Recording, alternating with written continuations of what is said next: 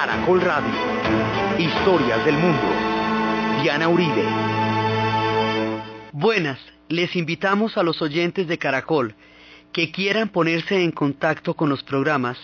llamar al 245-9706, 245-9706, consultar la página web www.dianarayauribe.com o escribir al email de uribe. Hoy vamos a ver la segunda y última parte de lo que pasó en el mundo y en Estados Unidos después del 11 de septiembre y con esto terminamos la serie, último programa de la historia de los Estados Unidos.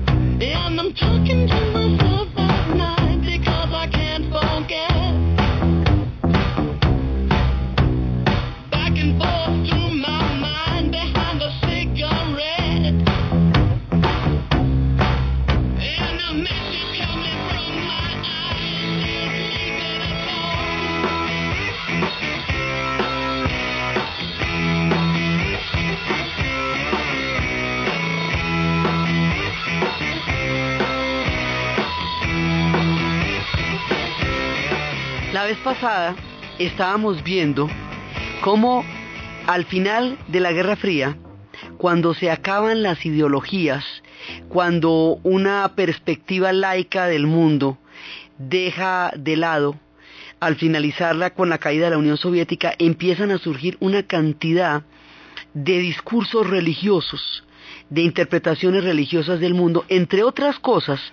porque muchos de los pueblos que estaban contenidos en regímenes comunistas, al desaparecer el comunismo, que era uno de los factores, digamos, de, cohesión, porque era es una doctrina supranacional y antirreligiosa, al desaparecer eso, las lecturas religiosas empiezan a hacerse, por un lado. Por otro lado, hayamos visto el espíritu milenarista que siempre tiende en Occidente hacia un apocalipsis. Por el otro lado, estábamos viendo el resurgimiento de actitudes fundamentalistas en diferentes religiones, en el Islam, en el judaísmo, con la, con la historia de los territorios que no son ocupados por una guerra, sino por Yahvé, devueltos por Yahvé, en el, en el protestantismo, donde una, un, una actitud militante ha llevado a una toma, digamos, paulatina del Partido Republicano por parte de discursos sumamente extremos desde el, eh, desde el punto de vista religioso, y habíamos visto cómo en este clima de discursos religiosos de diferentes, de diferentes partes y diferentes instancias, habíamos visto cómo en el Islam se va a, se va a producir a partir de la guerra del Golfo una decisión entre el Al-Qaeda, entre las redes de Arabia Saudita y el gobierno, y cómo la revolución fundamentalista islámica en Irán, chiita, había generado también eh, la primera parte del resurgimiento de una lectura extrema de la religión en el mundo, y cómo todo esto se conjuga y en el ataque de las Torres Gemelas, empieza a producirse una interpretación según la cual estaba siendo atacado el bien contra el mal y cómo esa interpretación cada uno se la atribuye porque las lecturas fundamentalistas extremas del Islam consideran que Occidente es Satán, y Occidente considera que los pueblos, los países involucrados en esto o que ellos creen involucrados en eso son el eje del mal. Y ahí hay una serie de discursos religiosos que no permiten un espacio para que lo político dirima lo que está pasando. Entonces estábamos viendo el factor religioso. También estábamos viendo el factor petrolero. Cómo la extrema dependencia de Occidente y en particular de los Estados Unidos del petróleo como fuente energética hace que la, el mantener el control sobre las fuentes los lleve a, a donde los lleve, a las guerras donde toque y como sean, y cómo se unen por un lado los discursos religiosos, por el otro lado los intereses del petróleo y cómo se vincula a partir de estas dos cosas algo que no tiene ninguna capacidad, no se puede probar, que es la relación entre el ataque a las Torres Gemelas y la guerra de Irak. Habíamos visto en la guerra de Afganistán que esto ocurría dentro del marco del régimen talibán, en el cual los talibanes habían protegido y dado refugio a Osama Bin Laden y a todos aquellos que fueron eh, condenados o que eran sospechosos del ataque a las Torres Gemelas. Y que eso lleva a que la ONU ataque a Afganistán, o sea que eso es una fuerza de coalición la que va a atacar allá. Pero la guerra de Irak es una guerra elegida, es decir, esa es una guerra que hubiera podido no librarse, hubiera podido tomarse de otra manera, pero resulta que como ahí está el petróleo, es cuando se ligan, por un lado los discursos religiosos, por el otro lado los intereses del petróleo, y esto hace que se lleve a un ataque a un país que ya había sido atacado antes en la, guerra del Golfo, que había tenido 12 años de embargo y que por el otro lado se supone que ya habían desarticulado todo el aparato militar del régimen de Saddam Hussein y al volver a entrar allá queda la duda entonces qué era lo que habían ido a hacer antes, si tenían que volver después por el mismo mandado que ya habían hecho en la guerra del Golfo. Y cómo al hacerlo van a desarticular la región del Medio Oriente porque este país está compuesto de sunitas, chiitas y kurdos eh, ensamblados a la manera de los intereses multinacionales del petróleo después de la repartición del imperio turco otomano y no a la manera de los pueblos árabes en ellos contenidos. Y habíamos visto cómo siendo aliados de Hussein durante los ochentas y la guerra contra Irán para intentar revertir la revolución islámica, Ahora Hussein, que era el mismo que todos habían armado y todos habían utilizado con su muy gran voluntad de como punta de lanza contra Irán, ahora se volvía el mismo, el malo Satán. Habíamos visto estas situaciones que los van a llevar a una guerra en la cual el mundo entero se opone. Las Naciones Unidas se opusieron y fueron dejadas de lado. Las Naciones Unidas piden un plazo para poder realmente determinar si existen armas de destrucción masiva. Mientras tanto, Corea exhibe las armas de destrucción masiva y aquí las tengo, mírelas, saca la lengua, desfila por las calles, corre con los misiles para arriba y para abajo. Nadie la mira. Tú cállate, Corea. Y entonces siguen con el tema de que, ¿qué tal que tengan armas de destrucción masiva los iraquíes? ¡Qué peligro! No? Y Corea mire cómo las paso por enfrente. Entonces esto es una situación bien complicada y la gente, o sea, hay oposición en todas las ciudades y hay oposición también en Estados Unidos, pero la guerra se va a hacer contra viento y marea y la guerra se hace. Y aquí nos vamos a enfrentar con un fenómeno sumamente curioso.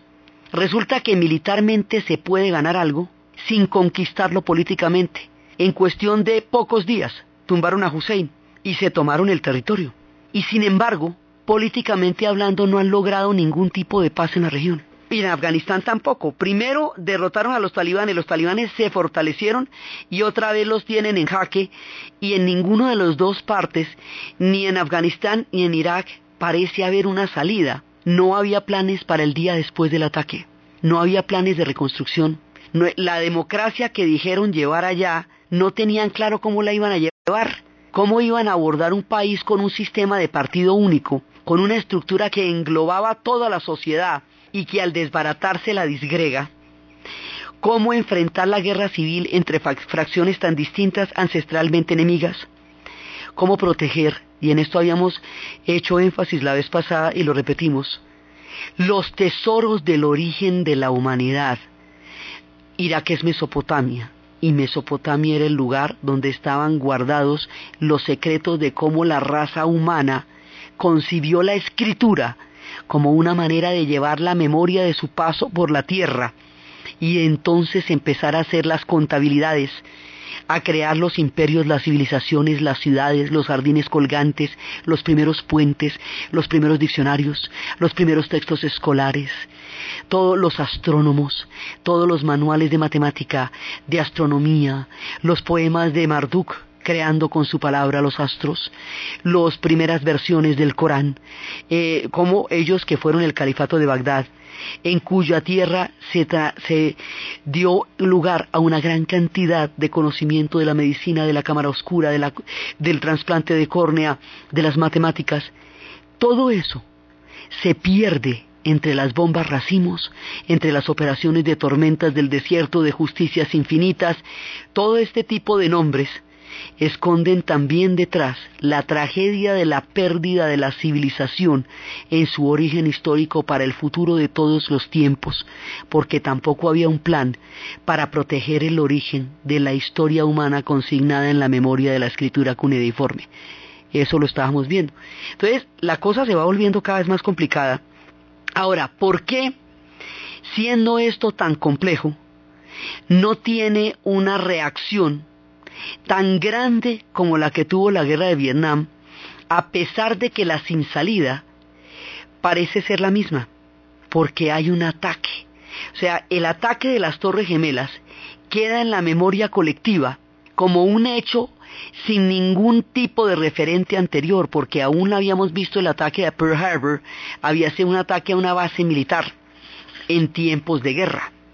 Esto es un ataque de paz en tiempos de paz hecho por una fuente que no proviene de un Estado en particular, cuando no estaban en guerra con nadie particularmente, o sea, en un momento que no está precedido de un gran conflicto como estaba sucediendo en la Segunda Guerra Mundial. Ese ataque les va a dar a ellos un nuevo, un nuevo significado del mundo. ¿Por qué? Terminada la Guerra Fría, habíamos visto después de la caída de la Unión Soviética cómo los Estados Unidos había quedado con un papel un poco disperso, en el cual no quedaba claro para qué iban a seguir siendo la gran potencia que habían construido después de la Segunda Guerra Mundial, si todo su referente histórico era contra la Unión Soviética. Entonces, si la Unión Soviética caía, entonces los Estados Unidos, ¿qué se quedaban haciendo? Entonces, a veces intervinieron con fines humanitarios como en Somalia pero la cosa resultó terrible porque querían impedir que una tribu sometiera a las otras al hambre y lo que hicieron fue todas las tribus unirse contra ellos que se metieron a ayudar. Entonces fueron por lana y salieron trasquilados. Con ese criterio no se meten en Ruanda, donde mataron 900 mil personas, ni se meten en Bosnia y Herzegovina, donde mataron 250 mil, donde sí tocaba intervenir. Y ahí no intervienen. Entonces hay un periodo, digamos, en que el mundo se hace mucho más complejo y el papel de los Estados Unidos no es claro y toda su parafernalia y toda su maquinaria creada alrededor de la Unión Soviética queda sin contraparte. Pasan de jugar tenis a jugar squash, porque en lugar de tener un contendor al otro lado, se estrellan contra la pared. Después del ataque de las Torres Gemelas, se vuelve a crear una bipolaridad. De nuevo empieza a aparecer un enemigo, ahora intangible, ahora difuso, ahora transnacional, pero un enemigo que enfila todas las baterías del aparato militar contra un algo, contra un en alguna parte que es el terrorismo internacional. Habíamos visto cómo el terrorismo desconoce todos los derechos, desconoce los no combatientes, desconoce los, los combatientes, desconoce absolutamente toda dignidad humana. Presume la culpabilidad del que esté parado en la esquina que porque estaba parado en la esquina ataca los símbolos sin importarle el costo de vidas o por el costo de vidas, lo cual es todavía más monstruoso. Y habíamos visto cómo, para contrarrestar el terrorismo, la guerra antiterrorista se inventa métodos terribles para contrarrestar lo monstruoso y entonces empieza a desconocer los derechos y empiezan a existir estas prisiones como Guantánamo o como Abu, Ghraib en donde no existen derechos y entonces ahí se nos va para atrás el tratado de la Convención de Ginebra y el trato a los prisioneros y todo aquello que se había logrado construir con muchísimo trabajo a lo largo del siglo XX y que se había ratificado como una jurisprudencia de los Estados Unidos después de la Segunda Guerra Mundial, como una manera de sentar bases y límites para las guerras y que se había prohibido la guerra preventiva y la guerra de Irak es una guerra preventiva y en esa medida echa para atrás una serie de convenios y de acuerdos que los estados habían suscrito de manera vinculante para impedir que ese tipo de cosas pasaran. Entonces, ¿cómo se van llevando a un punto de contradicción entre los principios que ellos eh, han constituido como nación y han llevado ante el mundo y las leyes con las cuales están combatiendo el terrorismo que pasan por encima de esos principios y pasan por encima de los individuos y pasan por encima de los derechos fundamentales de las personas en la medida en que los desconocen y crean estatus de ninguna parte de no prisionero sino terrorista. Un terrorista, eh, jurídicamente hablando, en esta época era un, un no era un ser humano. Eso no, no llaman. No tiene derecho a fórmula de juicio, no tiene derecho a nada. Él ha desconocido todo, pero sigue siendo un ser humano, según la jurisprudencia. Y en ese momento quedan en un limbo en ninguna parte. Estábamos viendo este complicadísimo engranaje en el que se va afilando los Estados Unidos y hacia donde va conduciéndose con el mundo en los primeros ocho años del siglo XXI.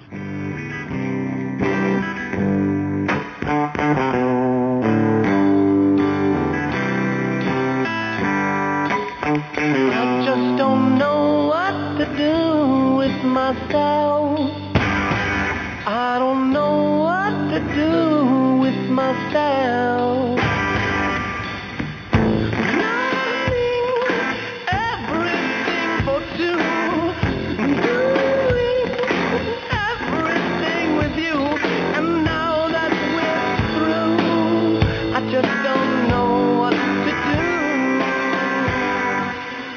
I just don't know what to do with myself. I don't know what to do with myself. No se hallan, o sea, se van metiendo en la dinámica de la guerra antiterrorista. La guerra antiterrorista tiene una serie de problemas y es que eso cuando acaba. ¿Qué define una victoria? ¿Hasta que qué? ¿Qué se llama ganar una guerra cuando se libra de la manera que se está librando esta guerra? ¿Qué, cómo, ¿Cuál es el proyecto de sociedad que habría en el caso de que se ganara? ¿Cómo harían para retirarse con las tropas y dejar esto de la manera tan desarticulada en la que está? Entonces se van encontrando una sin salida y el, digamos, el argumento de que fueron atacados una y otra vez eh, eh, retumba en su mente les da la legitimidad, habíamos visto todas las historias de venganza que se van a tejer a partir de esto como una manera de responder a un ataque con un ataque infinito y cómo eso los va llevando el espíritu de venganza, la lectura religiosa, el tema militarista, la figura en ese momento del presidente Bush, que es una figura muy bélica, los va llevando a una cantidad de guerras a una cantidad, una tras otra, una tras otra, una tras otra, y entonces se van dando cuenta que el mundo se va haciendo un lugar cada vez más inseguro, cada vez más belicista, en lugar de pasar todo lo contrario. ¿Cuál es el fin de la guerra antiterrorista? ¿En qué momento se declara la victoria? ¿Cuándo sucedió? ¿Cuándo se va a decir, bueno, la ganamos, terminó la guerra antiterrorista, todos los terroristas están presos y debilitados y ninguno jamás va a volver a hacer nada? ¿Llegará ese momento? Cuando del otro lado lo que están son mártires y entre más duro les den, más terrible la pongan y más los persigan, más estimulados se sienten en su sufrimiento y en su martirio para ofrecer su vida a la religión. O sea, eso lo que pasa es que los fortalece. Habíamos visto cómo los terroristas desprecian la modernidad con todos sus valores, incluido el de los derechos humanos, pero no los logros de la ciencia, que es la hija de la tecnología y la modernidad, y entonces utilizan los últimos aparatos y los últimos adelantos para hacer los actos de terror, y eso sí no les parece satánico ni antirreligioso, sino práctico para fines, entonces ahí hay una, doble moral también terrible, pues si usted rechaza la modernidad, rechaza todo lo hijo de la modernidad, o, o la asume pero ellos no, ellos rechazan los valores de la modernidad, pero sí utilizan toda la tecnología que la modernidad les brinda y les permite. Entonces, esa lectura del mundo tan extrema, tan rodeada por el miedo, se traduce en un clima sombrío. Y mientras tanto, el cine empieza a preguntarse cosas. Hay una película que se llama Leones por Corderos, y es una película donde desde tres puntos de vista se aborda lo que está pasando en este momento en los Estados Unidos como una pregunta. Por un lado, desde el punto de vista de la prensa, cuando Tom Cruise, haciendo el papel de un halcón de la Casa Blanca, llama a Meryl Streep como una periodista de vanguardia y le vende la historia de una nueva operación en Afganistán que va a llevarlos a la victoria definitiva a través de una serie de luchas fraccionales de pequeñas tribus que ella dice que ya le habían echado ese cuento en la época de Vietnam y no funcionó, mire cómo no funcionó. Entonces los mandan a una operación militar a la que ni siquiera llegan, porque antes del camino ya les han bajado un pedazo de gente en el helicóptero y quedan tirados en la mitad de las nieves gigantescas de las montañas afganas sin ninguna oportunidad de pelear. Son guerras en que la oportunidad de pelear, como ellos han sido entrenados, no se da. Entonces, o quedan abandonados en la nieve, quedan en una situación en la que realmente no pueden combatir. Entonces, el proyecto, la operación falla de entrada. Ella como periodista no quiere volver a vender una guerra porque en el debate le dicen, la guerra de Irak ustedes nos la ayudaron a vender. Ustedes fueron los primeros que le pararon bolas a eso y que les pareció sensacional y que dijeron que nuestros muchachos iban a, luchar por, por, nuestra patria al otro lado. Entonces ella dice, sí, nosotros hicimos eso, pero ahora queremos revisarlo porque ha habido muchos errores y esos errores tienen que ser conocidos y tienen que ser reflexionados por el mundo. Entonces, desde el punto de vista militar, desde el punto de vista de la prensa y desde el punto de vista de la academia, cuando Robert Redford cita a un muchacho universitario y le dice que en qué momento dejó de pensar y de analizar lo que estaba pasando en su país. Y le dice, mire, es que usted no se puede dar el lujo de no pensar su país. Puede tomar la posición que quiera, puede optar o no optar por una guerra o por una paz, pero tiene que tener un pensamiento porque no se puede dar el lujo de desperdiciar su capacidad de inteligencia al no pensar en su país, teniendo en cuenta todas las cosas que habían pasado en los 60 donde había todo un pensamiento alrededor de lo que estaba pasando. Entonces dicen, hay que pensar en el país. Entonces empiezan a desarrollarse una serie de puntos de vista críticos que en un principio eran sumamente tímidos o únicamente estaban en la figura de Michael Moore, que desafió contra viento y marea la guerra de Irak en, en su documental contra Bush y que en Bowling for Columbine había puesto de manifiesto la violencia latente que quedaba como resultado de la desestructuración de las industrias y de los pueblos que quedaban sin empleo y que quedaban en el olvido de una sociedad que se hizo a base de una gran industrialización y cómo esos pueblos solamente quedaban fabricando armas y cómo las armas necesitaban guerras y cómo las guerras los llevaban a una cantidad de conflictos y llevaban a un montón de muchachos a la muerte en los frentes de batalla o a un enloquecimiento de los pueblos donde se estaban produciendo esas armas. Entonces empiezan a señalarse los aspectos de la crisis los va señalando el cine poco a poco, con mucha cautela, porque un aprendizaje después de la guerra de Vietnam era que ellos no podían rechazar a sus soldados. Los soldados de Vietnam se sintieron profundamente traicionados, muchos de ellos, porque los mandaron al frente y después no los recibieron en casa. Entonces la idea, precisamente para evitar eso, era primero declarar la guerra, segundo que la familia se manifestara explícitamente de acuerdo con el reclutamiento, que el reclutamiento fuera voluntario y no forzoso, que estuviera lleno de oportunidades como casa, carro y beca para todos aquellos que de otra manera no lo hubieran tenido, latinos, eh, hispanos, eh, pueblos de las comunidades menos favorecidas en la escala del ascenso de la sociedad norteamericana encuentran eh, por la vía del ejército en una oportunidad que de otra manera no tienen, en el alto índice de desempleo, entonces se recluta a la gente en las zonas más deprimidas económicamente para ofrecerles toda clase de beneficios a cambio de ir a Irak, los cuales darían en el caso de que sobrevivieran, o sea, de, de llegar pues hasta bueno. Entonces, es otro tipo de guerra, pero es una guerra que se desgasta y se desgasta. Entonces ahora a esto se le suma la crisis económica, la profunda crisis económica que empezó con el sector hipotecario,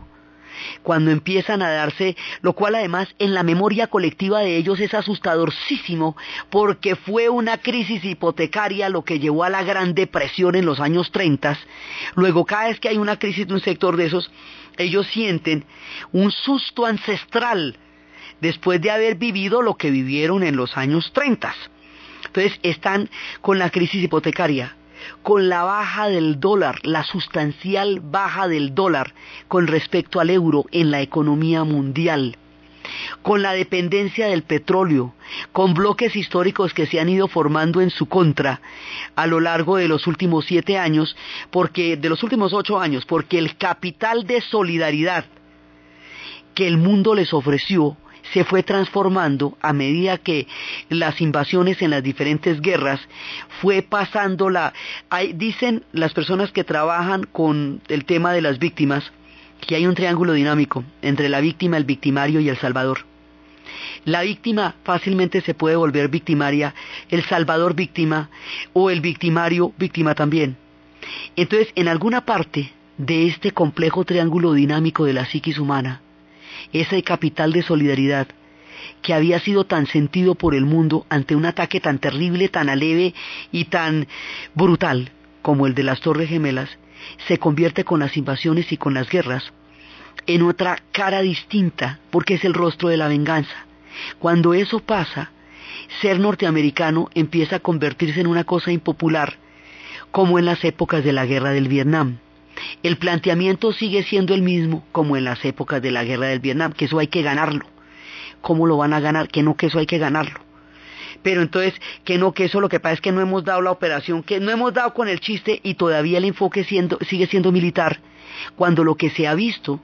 es que militarmente hablando no se definen las situaciones. La Unión Soviética no cayó por ningún factor militar. No fue el armamento lo que salvó a la Unión Soviética, ni lo que la hundió. Fue una suma increíble de errores no reconocidos, de oportunidades no aprovechadas, de arrogancias, de problemas de nacionalismos, lo que llevó a la disolución de la Unión Soviética. No es en el terreno militar donde en último término se define la historia, por lo menos no en las guerras modernas, porque las guerras modernas, tal como están planteadas, no son ganables, porque son es guerras de desgaste como especies de agujeros negros, donde la gente se mete y no se puede salir.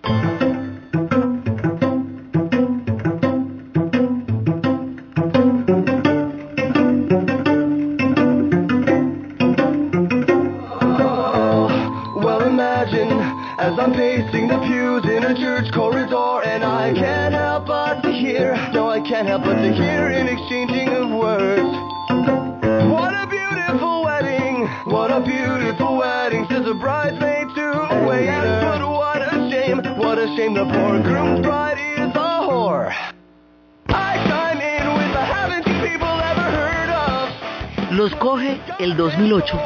en uno de los momentos críticos que los hemos visto atravesar a lo largo de la historia. Ellos han tenido tiempos durísimos, como lo de la Gran Depresión, como lo del Watergate. Ellos han tenido tiempos realmente críticos. Este es uno los coge en un momento en que el planteamiento de política internacional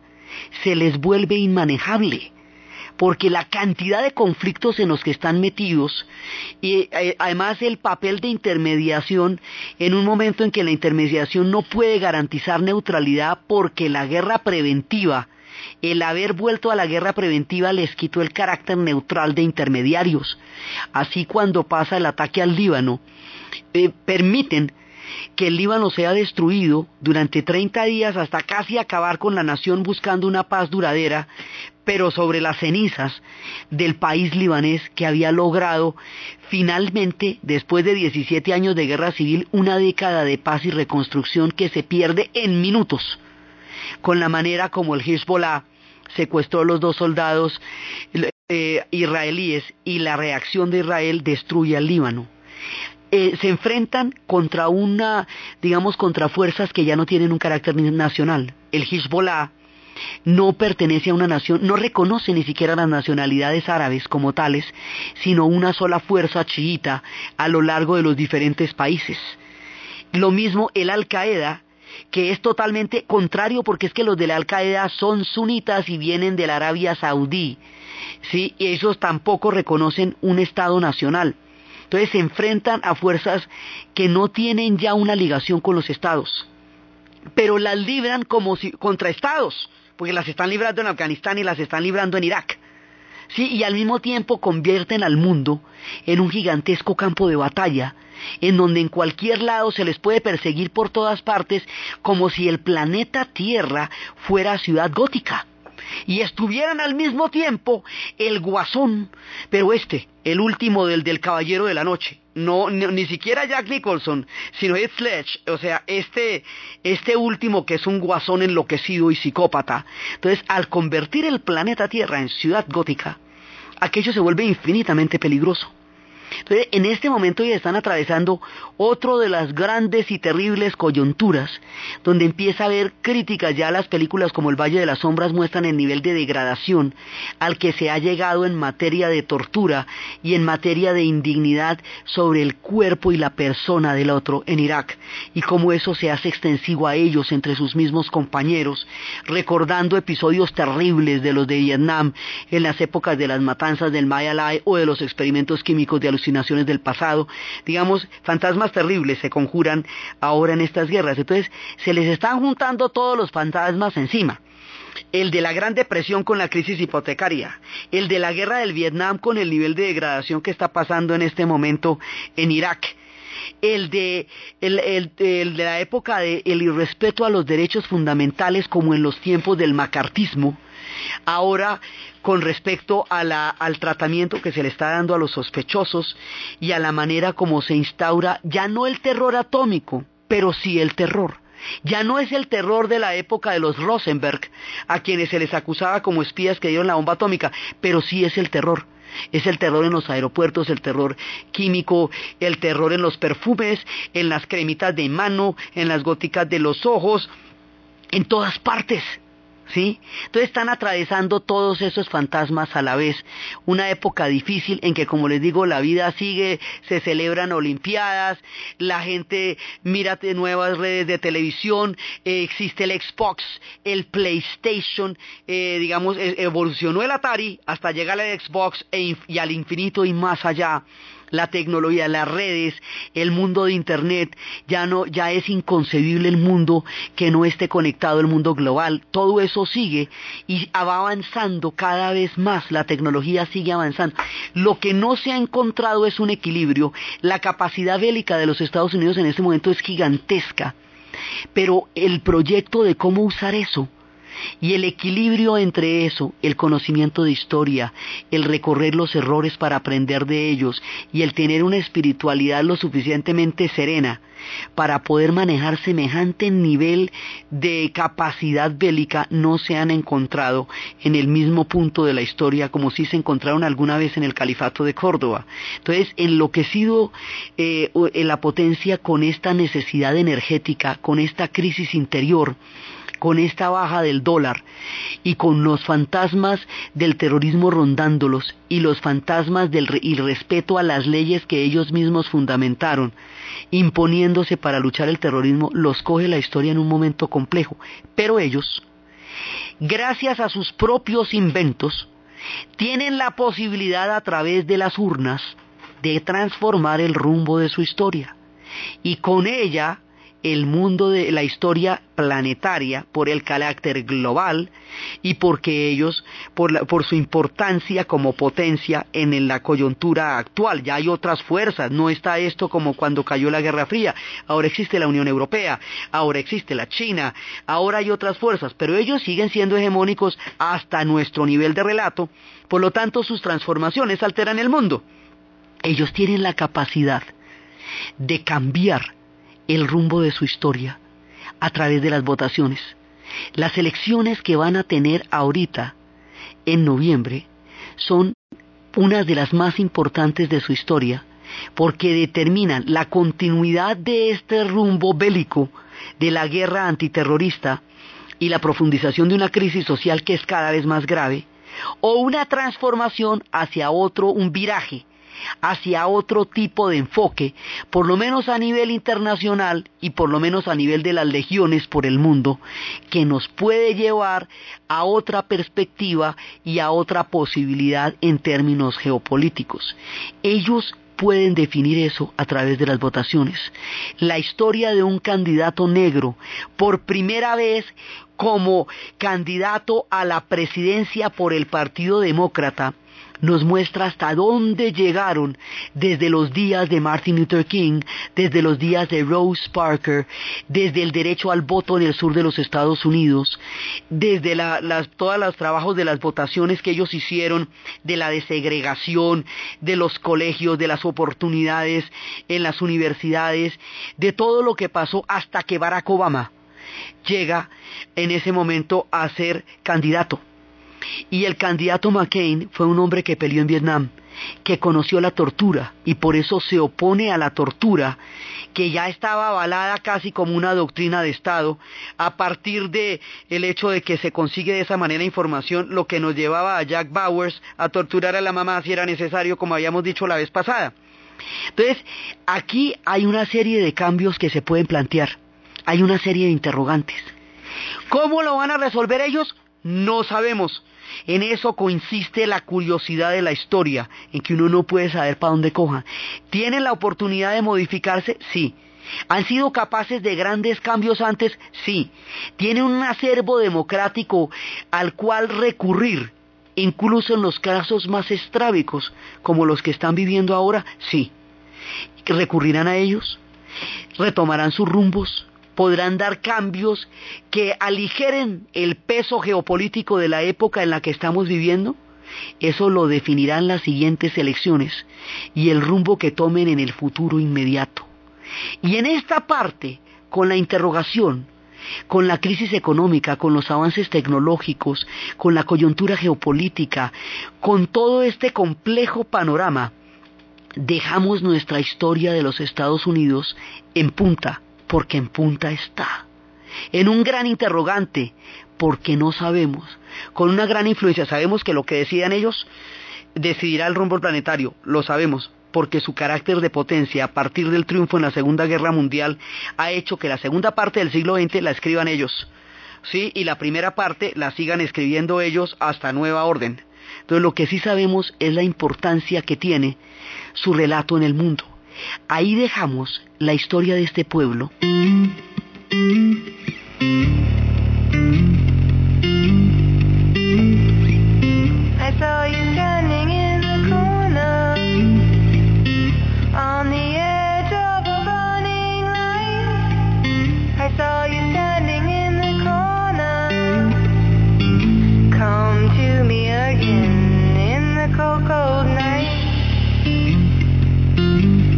de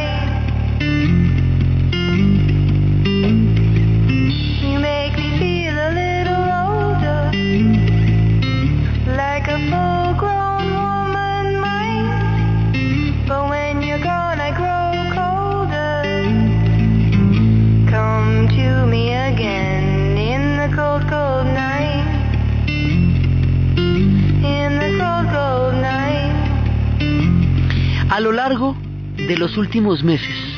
hemos estado recorriendo la historia de este país. Desde el momento en que ellos estaban formando las naciones indias, los pueblos de la pradera, los del tótem del bisonte, los del tótem del caimán, que poblaron el mundo gigantesco desde los pantanos de la Florida hasta las grandes nieves del Canadá, aquellos que fueron otrora las naciones de los mohicanos, de los Osons, de los Cheyennes, de los Sioux, aquellos que fueron en un tiempo los hijos del viento.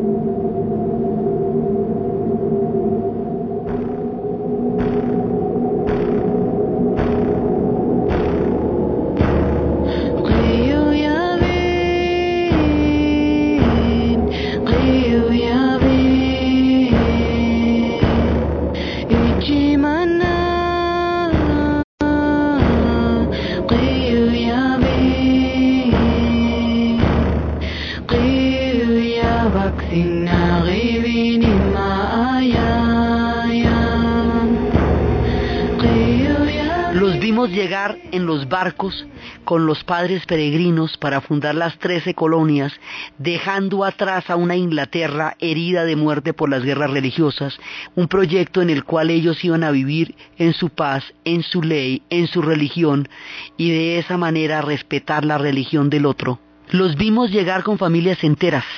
dejando atrás el mundo europeo quemando naves. Los vimos encontrarse con los indios, y ser amigos de ellos en la acción de gracias y en la época de Pocahontas. Luego los vimos empezar una campaña de exterminio que acabaría para siempre con la historia de las naciones indias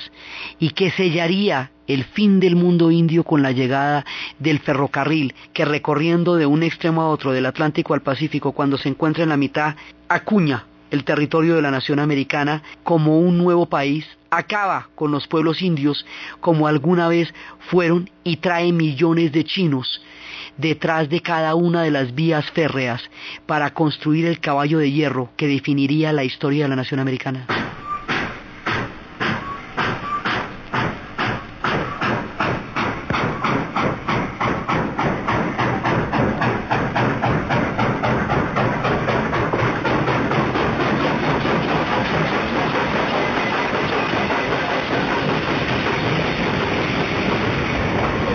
Los vimos cuando trajeron millones de seres humanos del África para conformar con ellos una historia terrible que hasta ahora empieza a resolverse y como todos aquellos que llegaron de África trajeron consigo una increíble musicalidad que va desde Nueva Orleans, que pasa por el blues, que viene desde Mali y que nos ha creado toda una mirada musical y rítmica del mundo a partir de su alma y de su corazón.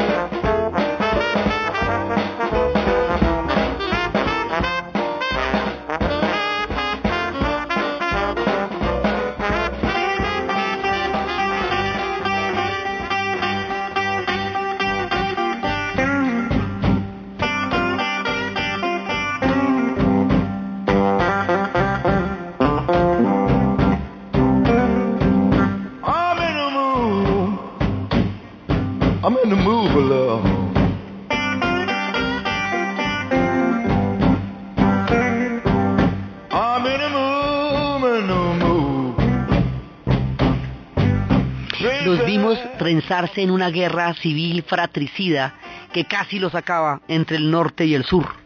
Los vimos resolver la guerra. Los vimos crear una jurisprudencia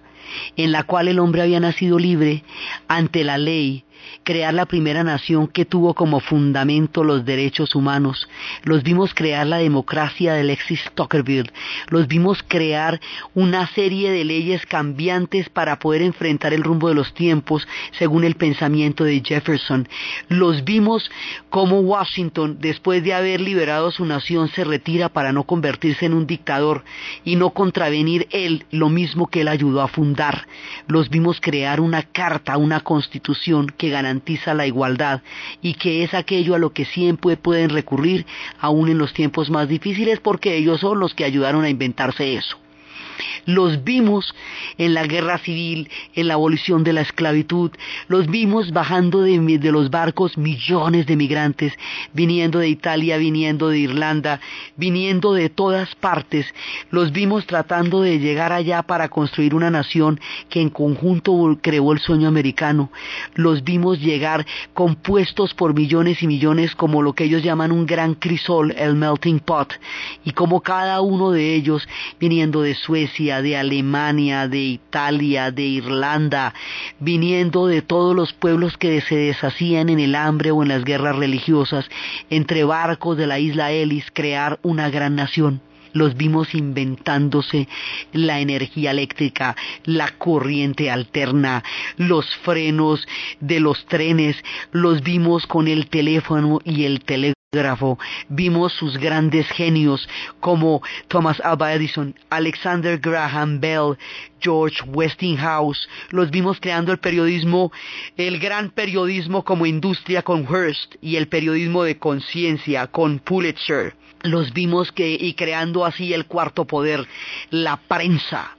Los vimos creando el automóvil que dejaba atrás la época de los vaqueros y de la conquista del oeste y de John Wayne y lo reemplazaba por los viejos caballos que recorrían las praderas y que recorrían los pueblos, ahora ya quedan atrás como reliquias para convertirse en la era del automóvil.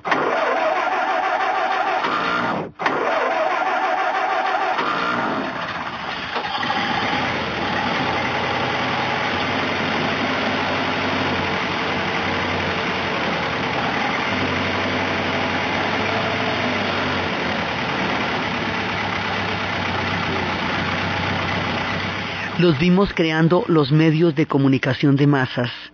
y creando en la industria del cine y convirtiendo el cine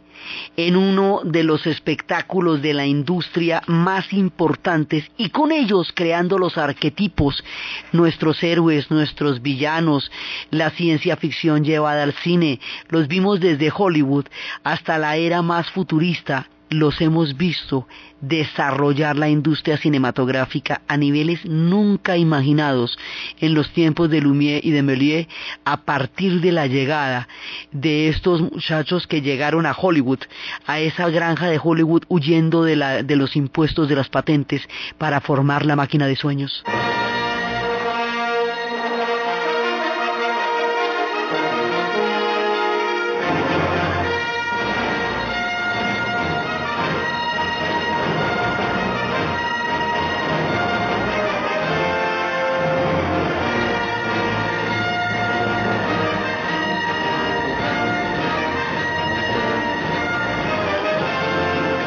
Los vimos crear el rock and roll.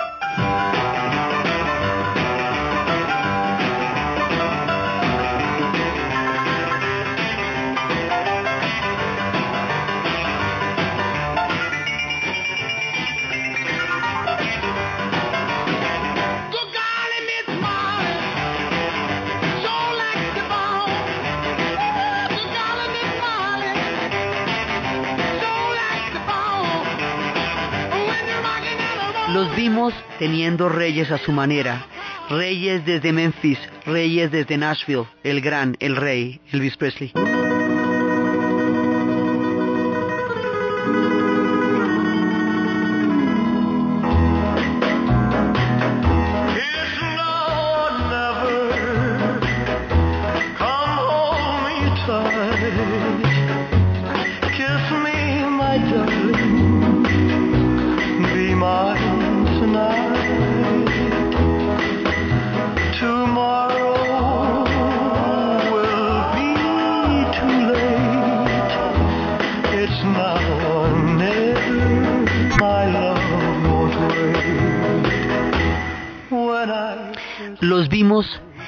Desarrollando el hipismo después de la segunda, los vimos peleando la Segunda Guerra Mundial, los vimos con las grandes bandas, luego los vimos en la contracultura, desarrollando el hipismo, desafiando el cielo en la utopía del Festival de Woodstock.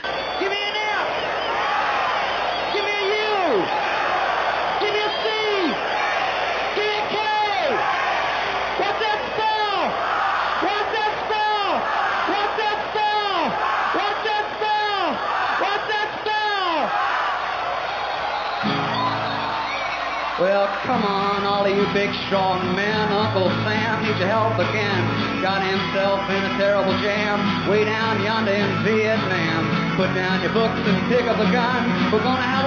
Los vimos pelear en Vietnam, oponerse a la guerra de Vietnam, cambiar el papel de la mujer durante los, últimos dos mil años de historia a través de los movimientos feministas, desarrollar la conciencia ecologista, los movimientos por los derechos civiles, la democratización de las aulas en las universidades. Vimos a los piratas de Silicon Valley creando un nuevo mundo a través de la red en historias de garaje que llegaron a conectar el planeta Tierra a través del computador personal y a través de la red. Desde los tiempos antiguos los vimos en la época de los espías, los vimos después de los espías, los vimos durante la Guerra Fría, los vimos en sus miniseries con el Superagente 86, con Ali McBeal, vimos todas sus series que siguen dándonos día a día una imagen cambiante y permanente a la vez de lo que es la cultura de la televisión. Vimos todas estas historias que han determinado lo que llamamos la era contemporánea, la han protagonizado ellos. La historia de este pueblo, desde las naciones indias hasta la guerra de Irak,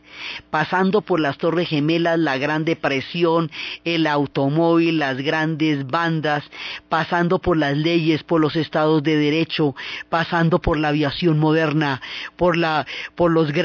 era de los cielos, por los cohetes, por la llegada del hombre a la luna, es la que hemos estado recorriendo a lo largo de toda esta saga y con la que terminamos ahora,